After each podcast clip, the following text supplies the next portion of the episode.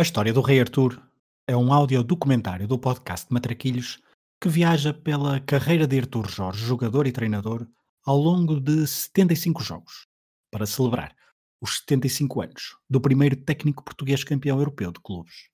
Este é o primeiro episódio onde recordaremos os primeiros 15 jogos da nossa viagem, da estreia ao serviço do Futebol Clube do Porto até à transferência para o Benfica, passando pelos anos em Coimbra, onde começou a deixar a sua marca no futebol português. A história do Rei Artur é escrito, narrado e editado por mim, Pedro Fragoso, e é uma produção Hemisfério Desportivo. Os patronos do Hemisfério Desportivo têm acesso aos episódios com antecedência. Se quiserem apoiar este projeto independente, podem aceder a www.patreon.com hdesportivo e conhecer as vantagens de ser patrono. Sejam bem-vindos ao primeiro episódio do audio documentário A História do Rei Artur.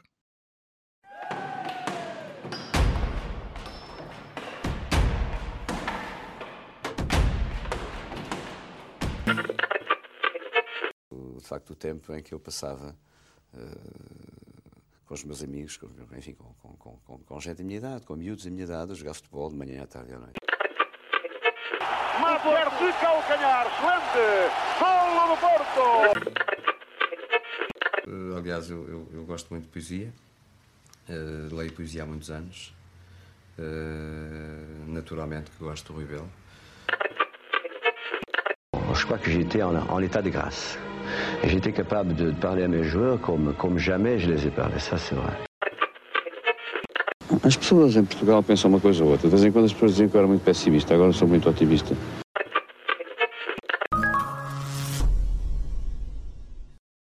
Em 2001, a cidade do Porto foi capital europeia da cultura.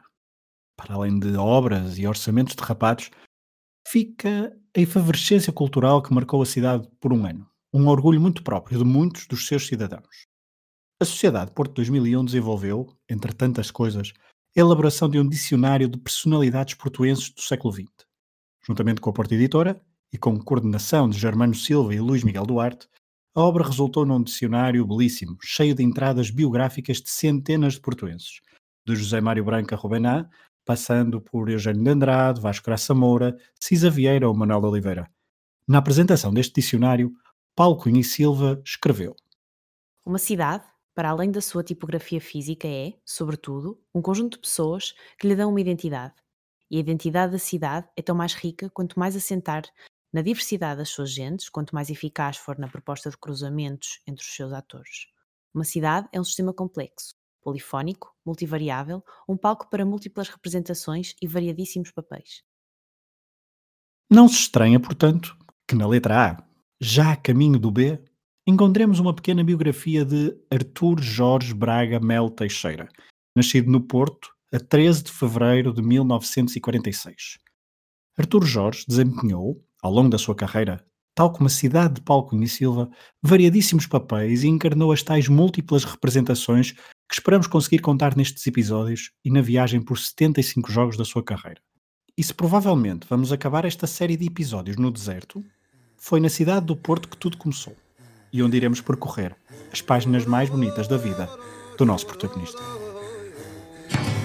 Vá comboio, meu comboio, carrega na velocidade Para só quando chegarmos à cidade.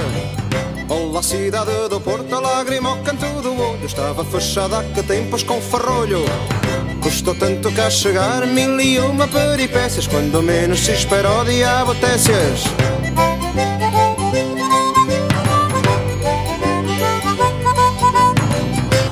estive quase morto no deserto e o Porto aqui tão perto. Ai, eu estive quase morto no deserto e o Porto aqui tão perto. Foi nas ruas do coração do Porto que Artur Jorge começou a dar os primeiros pontapés na bola. Ele que cresceu na Rua da Ponte Nova. Mas Artur era um miúdo dedicado aos estudos, Arthur um apaixonado Jorge, pelos livros, mas que não largava o futebol, futebol, e outros ele era desportos. assim, Entrevistado por Maria Elisa em ingênuo, 1993 no programa A Marcha do Tempo.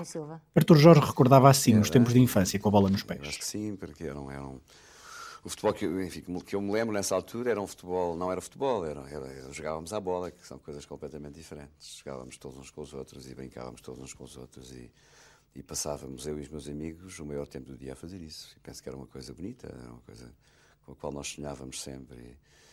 E, enfim, não, não, não, nem, nem, me lembro, né, nessa altura, que me lembro mais é isso. Era, de facto, o tempo em que eu passava uh, com os meus amigos, com, enfim, com, com, com, com gente da minha idade, com miúdos da minha idade, a jogar futebol de manhã, à tarde e à noite. No final da década de 50, enquanto Artur Jorge entrava na adolescência à procura de rumo para a sua vida, lá para os lados das Antas havia alguém que estava prestes a revolucionar o futebol da cidade e do país. José Maria Pedroto pendurou as botas de jogador do Futebol Clube do Porto no final da época de 59-60 e resolveu seguir o caminho de treinador, algo que já tinha sentido vocação nos seus últimos anos de jogador. Eu já em 1954, com 26 anos, entusiasmo pelos problemas de futuros do nosso futebol e naturalmente que desejei bem cedo enverdar pela carreira de treinador. Tirei um curso aqui em 1955, eh, dirigido pelo mestre Cândido, e mais tarde me foi proporcionada a minha ida à França. Lá fiz também o curso da Federação Francesa de Futebol, o curso federal, e naturalmente que, que vim bem documentado no que diz respeito às escolas juvenis e, e à maneira como se deveria preparar a juventude, pois estudei tudo em pormenor, facultaram tudo que eu necessitava e cheguei a Portugal e entendi que realmente ia começar por baixo e que devia ter alguma experiência começando a treinar júniores, juvenis e inclusivamente fazendo uma escola de jogadores. Essa oportunidade foi-me fornecida de imediato pelo Futebol Porto e eu eh, tentei realmente fazer uma escola de jogadores no Futebol Porto, além naturalmente de treinar os juniores. Pois os anúncios foram postos nos jornais e apareceram-me miúdos, como era pedido desde 18 anos, uma série deles cerca de mil. Pois naturalmente que elaborei umas fichas umas fichas com nomes miúdos, idade, etc. Eh, o que faziam os pais, eh, quantos irmãos tinham, o que fazia a mãe, eh, no sentido de avaliarmos logo, um pouco mais ou menos, o, a situação financeira do miúdo. Com algumas perguntas de primeiro, pois gostas de carne, gostas de peixe, gostas de doce, gostas de fruta, é que os miúdos respondiam, pois, com naturalidade. E verifiquei, infelizmente, e já nessa altura o disse, contei-lhe assim, essa história e tive possibilidade de contar depois a toda a gente, não me recordo agora a porcentagem, mas cheguei à conclusão que 90 e tal por cento dos miúdos que eu vi eram suplementados. Quase todos não gostavam de carne, não gostavam de peixe, de fruta, assim assim, e, e todos gostavam de doce. E gostavam de doces, especialmente reposados. Não sabemos as preferências alimentares de Artur Jorge, mas estamos certos em apostar que a sua fome de golo nas camadas jovens do Clube das Antas, lideradas por Pedroto, esse talento para o golo foi essencial para que Artur Jorge fosse um dos jovens que chamou a atenção dos responsáveis portistas. Depois de ser campeão nacional de juvenis e júniores pelos azuis e brancos, Otto Glória encanta-se pelo jovem avançado e chama-o ao plantel principal na época 64-65, a segunda do treinador brasileiro ao serviço do Porto. Artur Jorge tinha 18 anos e entrou a titular em Peniche, a 13 de setembro de 1964, num jogo da primeira mão dos 32 avos de final da Taça de Portugal. Estreia com golo. É este o jogo número 1 um desta viagem por 75 jogos na carreira de Artur Jorge. Em Peniche, junto a Rui Teixeira, Almeida, Alberto Festa, Custódio Pinto, Joaquim Jorge, Rolando, Jaime, Nóbrega, Valdir e Carlos Batista, Arthur Jorge foi titular, marcou e ajudou o Porto a empatar 1-1 em Peniche, numa eliminatória que depois resolveria uma semana mais tarde, nas Antas. Esta sua primeira e única época ao serviço da equipa sénior do Futebol Clube do Porto registra apenas seis jogos e dois golos, fruto de uma lesão que o afastaria dos relevados vários meses. O seu historial de lesões será longo e tem início logo na sua primeira temporada. Mas é ainda em 64-65 que temos o segundo jogo desta caminhada. Superado o Peniche na taça, o sorteio ditou o encontro com o Benfica nos 16 avos de final. Na primeira mão, Arthur Jorge não foi a opção na luz, um jogo onde a equipa de Lisboa venceu por 4-1. Na segunda mão, Otto Glória resolveu dar oportunidade ao jovem Arthur, estreando-se nas Antas. É este o segundo jogo que vos trazemos. Foi a 4 de outubro de 1964. Eusébio, com quem Arthur aprenderá muito a sul, marcou o primeiro gol do jogo para o Benfica, logo aos 6 minutos. Aos 25, Carlos Batista, companheiro de ataque de Artur Jorge, fez o empate. Mas o jogo fica marcado por um acontecimento aos 38 minutos da primeira parte e não envolve Artur Jorge, que mesmo assim foi testemunha privilegiada da única expulsão de Eusébio ao longo da carreira. Sim, aconteceu nesta tarde de outubro de 1964, a estreia de Artur Jorge no Estado das Antas. Tem a palavra Eusébio. Só para ver a injustiça da expulsão. Nem apanhei castigo. O jogo já estava 1-1 quando o árbitro, o já falecido Porfírio da Silva, mandou-me para a rua. Eu estava a ajeitar a bola para outro livre, na mesma posição do 1-0, e o árbitro disse-me para não mexer na bola, mas eu tinha de a colocar a meu gosto. Coluna, o capitão do Benfica, defendeu-me e disse-lhe que era eu quem marcava os livres e os penaltis. De nada valeu. Ele expulsou-me e saí das antas com o público a bater-me palmas. Como já dissemos, época de 64-65 para Arthur Jorge fica marcada por uma lesão a nível desportivo, mas também pela dúvida em continuar os estudos. O jovem avançado dos azuis e brancos, que nunca descurara o seu interesse pelos livros e pela escola, queria fazer germânicas. E para conciliar estudos e futebol, no verão de 65 sai pela primeira vez da cidade do Porto, rumo a sul. Destino? Coimbra, cidade universitária por excelência.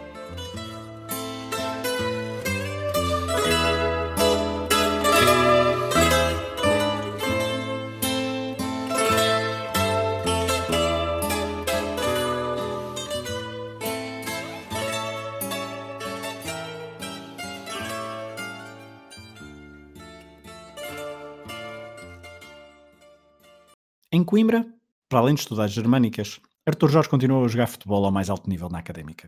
O treinador, por essa altura, era Mário Wilson, que em 65-66 entrava na sua segunda época como treinador ao serviço dos estudantes. Ele que, enquanto defesa, capitaneou a Briosa de 51 a 63, continuando depois como treinador. A académica, em 64-65, tinha terminado a primeira divisão em quarto lugar, a três pontos do Futebol Clube do Porto, que ficara em segundo, atrás do campeão Sport Lisboa e Benfica. Artur Jorge vai para Coimbra, Manuel António faz o percurso inverso. O terceiro melhor marcador do campeonato em 64-65 segue para o Futebol Clube do Porto, onde estará três épocas. 65-66 é então a primeira época a sério de Artur Jorge no futebol sénior. Faz 27 jogos. O primeiro deles logo na primeira jornada. E é esse mesmo o terceiro jogo da nossa viagem. A 12 de setembro de 1965, em Coimbra, frente ao Benfica de Eusébio, claro, e do regressado treinador Bela Gutmann. Jogo grande para abrir o Campeonato Nacional da Primeira Divisão. Académica 2, Benfica 2. Para os encarnados, marca Eusébio por duas vezes, fazendo o 1-0 e o 2-1. Isto porque os estudantes estiveram sempre em desvantagem, mas conseguiram anular por duas vezes o poderio benfiquista. Ernesto e Vitor Campos foram os autores dos golos. Refira-se que Artur Jorge foi titular e jogou ao lado de Viegas, Rui Rodrigues, Marques, Torres, Curado, Vitor Campos, Piscas, Gervásio, Crespim e Ernesto. Os quatro golos do jogo foram apontados todos na primeira parte do jogo. Artur Jorge pode não ter marcado na sua estreia pela Briosa, mas não demorou muito. Uma semana depois, em Braga, na segunda jornada do campeonato, a Académica venceu por 3-2 o Sporting Clube de Braga. Neste que é o quarto jogo da nossa viagem, Artur Jorge marcou logo aos 3 minutos, abrindo o marcador de uma partida que só seria decidida perto dos 90 minutos, graças a um golo do seu companheiro Crispim. Pelo meio, o Braga, orientado pelo argentino José Val, ex-defesa do Porto, marcou duas vezes por Estevão. O jogo foi a 19 de setembro de 65 e foi neste dia que Artur Jorge marcou o seu primeiro golo na primeira divisão do futebol nacional, o primeiro de muitos, ele que está na galeria dos melhores goleadores de sempre da história do futebol português. A época de 65-66 não é brilhante para os lados de Coimbra, é apenas tranquila. A equipa comandada por Mário Wilson terminará o campeonato em sexto lugar. Mas ainda antes de dizermos adeus a esta temporada, recordaremos mais dois jogos da carreira de Artur Jorge. O quinto jogo desta nossa viagem tem novamente Eusébio como protagonista. A 9 de janeiro de 1966, no primeiro jogo da segunda volta, a Académica visita o Estádio da Luz. O Benfica está em segundo, a 4 pontos do Sporting Clube de Portugal, e não pode tropeçar mais. O empate da primeira volta é para ser vingado, acreditam Eusébio, Coluna, Simões, José Augusto e companhia. O resultado não deixa dúvidas. 4-0 para os encarnados. Golos de Simões, Eusébio, José Augusto e outra vez Simões. Arthur Jorge e os seus companheiros são impotentes para travar um adversário mais forte. Mas este quinto jogo é então especial porquê? Porque Eusébio pode ter marcado o segundo gol do jogo, mas certamente que não se lembra dos restantes golos da partida. Ele que a essa hora estava inconsciente, vítima de traumatismo craniano. Tudo por causa de um lance com Arthur Jorge. O então jogador da Académica recorda assim o lance, numa citação retirada do livro Cromos da Bola, de Rui Miguel Tovar, edição Lua de Papel. Não foi nada de grave, sabe? Foi um lance como tantos outros. Saltámos e o Eusébio é que ficou no chão. mas foi tudo tão normal que nem houve polémica. Se fosse realmente grave, eu teria ido ao hospital visitá-lo, ou a académica ter-me chamado a atenção para esse facto. Eu ajudava muitas vezes a defesa, nas bolas paradas, cantos e livres. Ia para a minha grande área e marcava o adversário direto. Nos jogos com o Benfica, calhava-me o Torres. Como nesse jogo ele não estava, calhou-me o Eusébio. Não sabem porquê, mas o choque deu-se efetivamente. Olhe, se calhar foi aí que percebi que o Eusébio era humano. Mas toda a gente sabe que ele é do outro mundo, certo?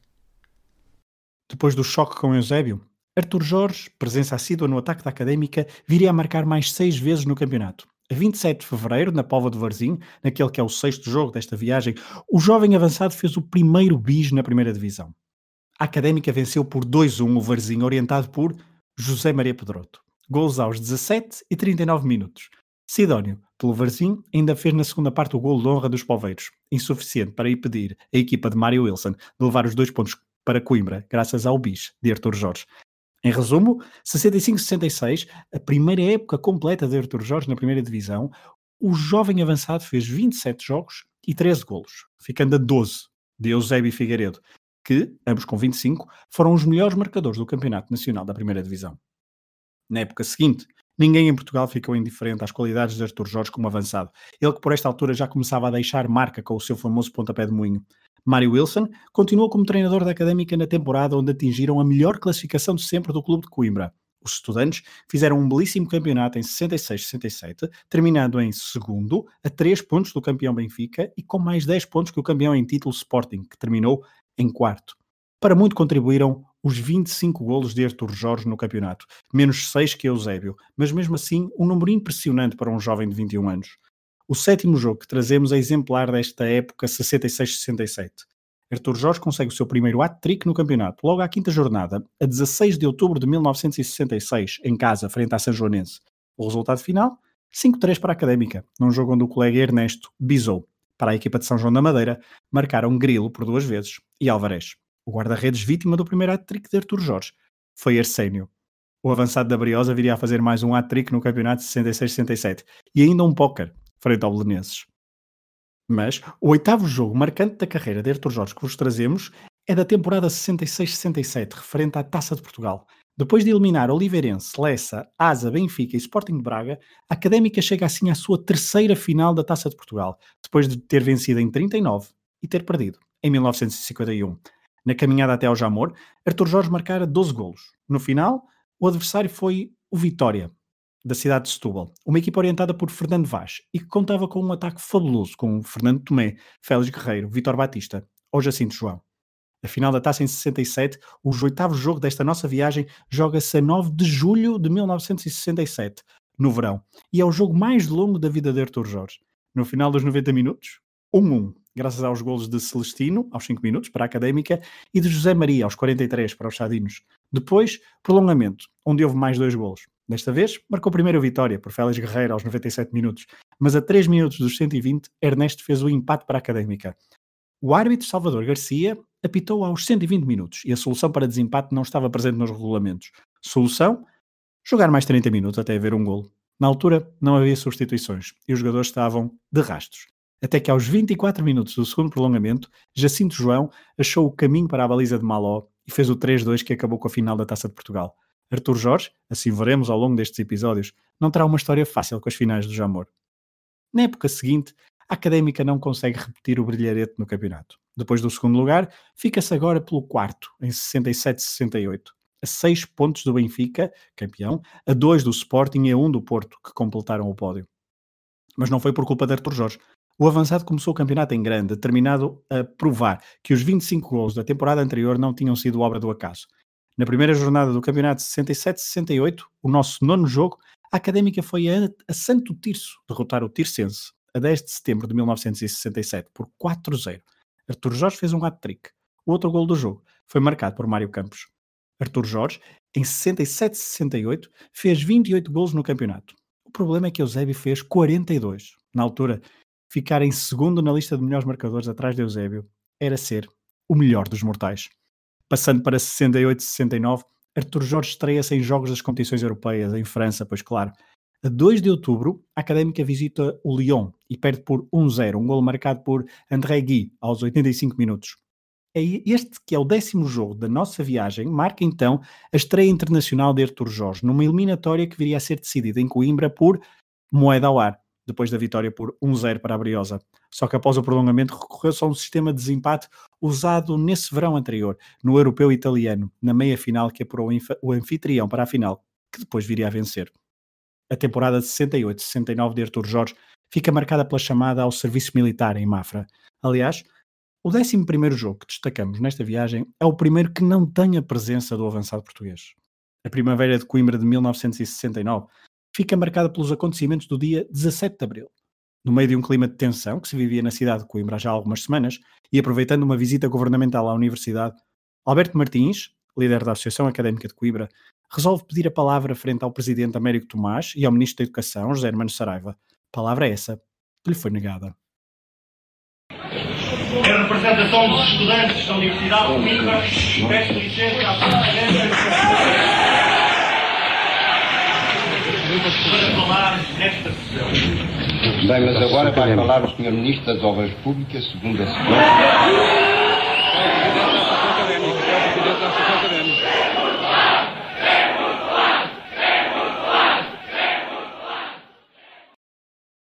Alberto Martins foi detido e os estudantes uniram-se para lutar contra os abusos do Estado Novo. Ao mesmo tempo que Coimbra fervilhava na sua luta antifascista, a académica caminhava vitoriosa rumo ao Jamor. Entre maio e junho, os homens comandados por Mário Wilson, sem Artur Jorge, mas com Manuel António, que havia regressado a Coimbra depois da passagem pelas Antas, a académica ia então vencendo os adversários. E, na meia-final, derrotou mesmo o Sporting, jogando de branco em Alvalade num sinal de luto pelo que acontecia aos estudantes da cidade de Coimbra alguns dos seus jogadores estavam empenhados na luta antifascista, e a passagem à final do Jamor, frente ao Benfica, fez com que aproveitassem esse palco para enfrentar o regime. Artur Jorge foi impedido de se juntar aos colegas, ficando em Mafra, ele que certamente quereria ter estado ao lado dos seus companheiros, os do relevado e os da bancada, nessa tarde de 22 de junho de 1969. O jogo não saía do empate, a zero, até que aos 81 minutos, Manuel António fez um 1-0 e levou à loucura milhares de adeptos, vindos de Coimbra. Aquilo foi aquele estádio com milhares e milhares de pessoas, uma manifestação de, de júbilo e de alegria enorme. Quer dizer, aquilo foi um gol marcado, faltavam sete minutos para acabar o jogo. Dizer, nós estivemos ali quase, quase, quase a ganhar uma taça de Portugal. O Eusébio não estava pela... O Eusébio não colaborou, o Eusébio não colaborou connosco, com pena se calhar, que ele também era um homem, era e é um homem é, com muita simpatia pela académica. Este que ouvimos é Manel António, numa reportagem da SIC de 2012. O autor do gol que, como percebemos, se revelou insuficiente, pois aos 85 minutos, António Simões fez o empate a 1 e, no prolongamento, mais um para a Académica no Jamor, Eusébio aos 109 minutos fez o 2-1, resultado que fecharia o encontro, minutos mais tarde. Mas, para a história, mais do que a vitória benfiquista, fica a memória de uma jornada de luta de muitos milhares personificados naqueles jogadores que entraram no relevado do Jamor com as batinas pelos ombros e o emblema tapado com adesivo em sinal de protesto. Ouçamos Alberto Martins, o jovem que meses antes desafiara o poder na Universidade de Coimbra, na mesma reportagem da SIC.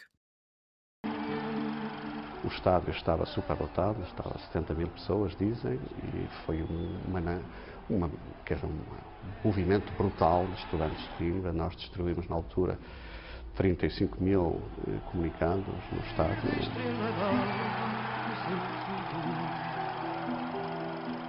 Foi o maior erro político do Eusébio que marcou um gol contra a Académica e perder, perder, perdemos. Mas estivemos a ganhar até. Estivemos com. É o gol do Manuel António. O, o gol do Manuel António foi um momento fantástico. Carlos Pinhão diz, eu nunca mais me esqueço disto, que foi o maior comício que existiu em Portugal antes de 25 de abril.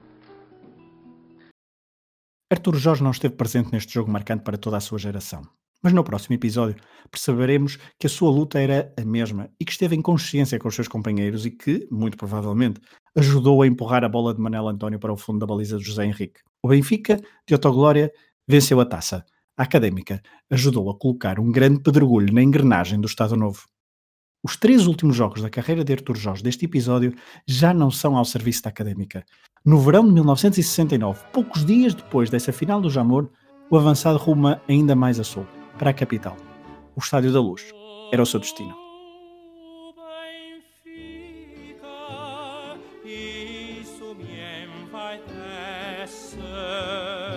Tenho que a qualquer engrandece. Sou Autoglória, que o conhecia bem, queria juntar Artur Jorge a Eusébio, José Torres, José Augusto e a Nené, jovem de 20 anos. Artur Jorge chegava ao Sport Lisboa Benfica com 23 anos e já com muitos gols na primeira divisão. Faltava-lhe apenas os títulos. Se a estreia pela Académica tinha sido frente ao Benfica, o primeiro jogo oficial pelos encarnados foi precisamente contra a sua ex-equipa.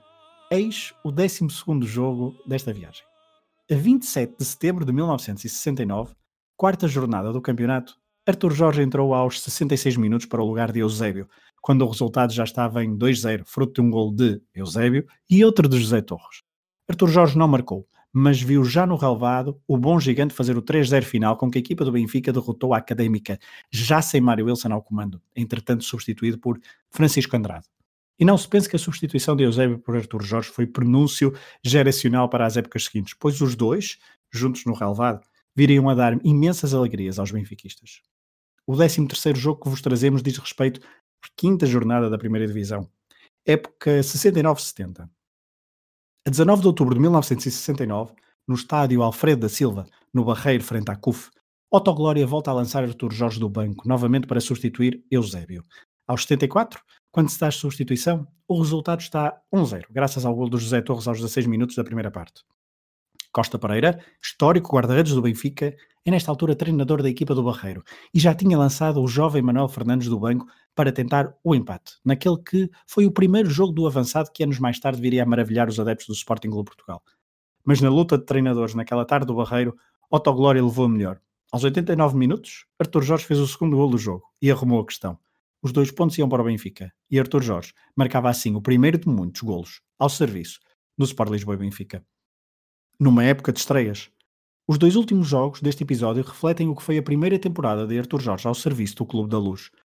O 14 jogo desta nossa viagem dá-se em Glasgow, frente ao Celtic, num jogo a contar para a segunda ronda da Taça dos Clubes Campeões Europeus.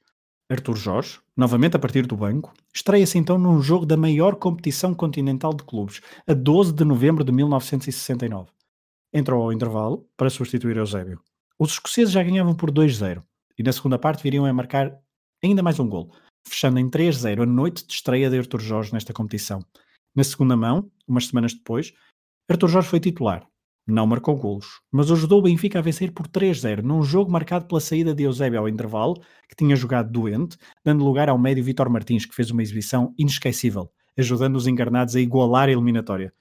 Mas se na estreia de Artur Jorge nas competições europeias ao serviço da Académica, na temporada anterior, a decisão foi por moeda ao ar, na luz, o Celtic só avançou também graças ao jogo de cara e croa, tendo depois chegado à final de Milão, onde perderia frente ao Feyenoord no prolongamento por 2-1.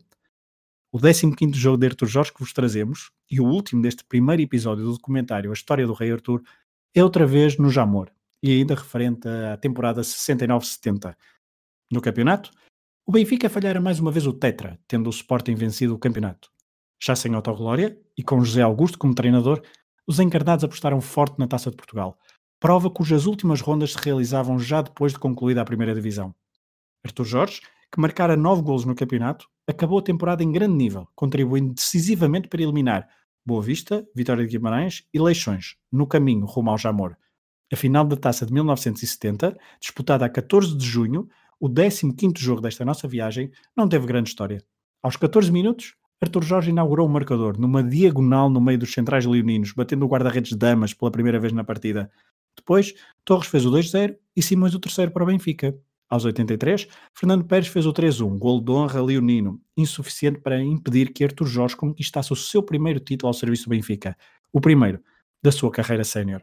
O primeiro de muitos, como veremos no próximo episódio. Ele que agarrou lugar na equipa encarnada para as temporadas seguintes, afirmando-se como um goleador exímio do Sport Lisboa e Benfica. Mas será que atualmente os benfiquistas associam o nome de Artur Jorge ao goleador? Ouçamos Filipe Inglês, adepto do Benfica e um dos autores do podcast Memória Gloriosa. Eu penso que a resposta mais honesta à pergunta que, que imagem é que os benfiquistas guardam do Artur Jorge enquanto jogador é dizer que não aguardam. Eu arriscaria dizer que a maioria das pessoas, um, muitos nem farão ideia que o Arthur Jorge foi jogador do Benfica. Uh, obviamente, a imagem que ficou vincada da passagem dele um, pelo futebol e pelo Benfica, de facto, é como treinador e não como jogador. Um, também porque, de facto, pronto, estamos a falar de, de, um jogador que passou nos anos 70, já lá vão uh, ah, 50 anos, e é normal que esteja caído um bocado no, no esquecimento de, das pessoas que vivem em 2020. Um, quem o recordará saberá que um, foi um goleador fantástico. É, é inacreditável nós verificamos os números dele e perceber que houve temporadas em que ele marcou mais golos que o Eusébio, que é, o que é absolutamente notável. Fica assim aberto o apetite para o próximo episódio, onde recordaremos Artur Jorge, goleador ao serviço do Benfica, e também a transição para a função de treinador.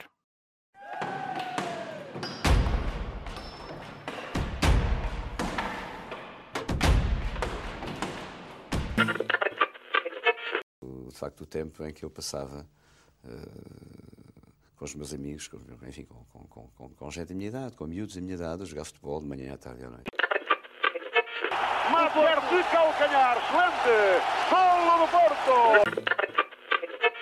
Uh, aliás, eu, eu, eu, gosto muito de poesia, uh, leio poesia há muitos anos, uh, naturalmente que gosto do Rui Belo.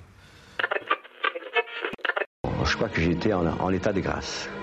J'étais capable de parler à mes joueurs comme, comme jamais je les ai parlé, ça c'est vrai. As pessoas em Portugal pensam uma coisa ou outra. De vez em quando as pessoas diziam que eu era muito pessimista, agora sou muito otimista.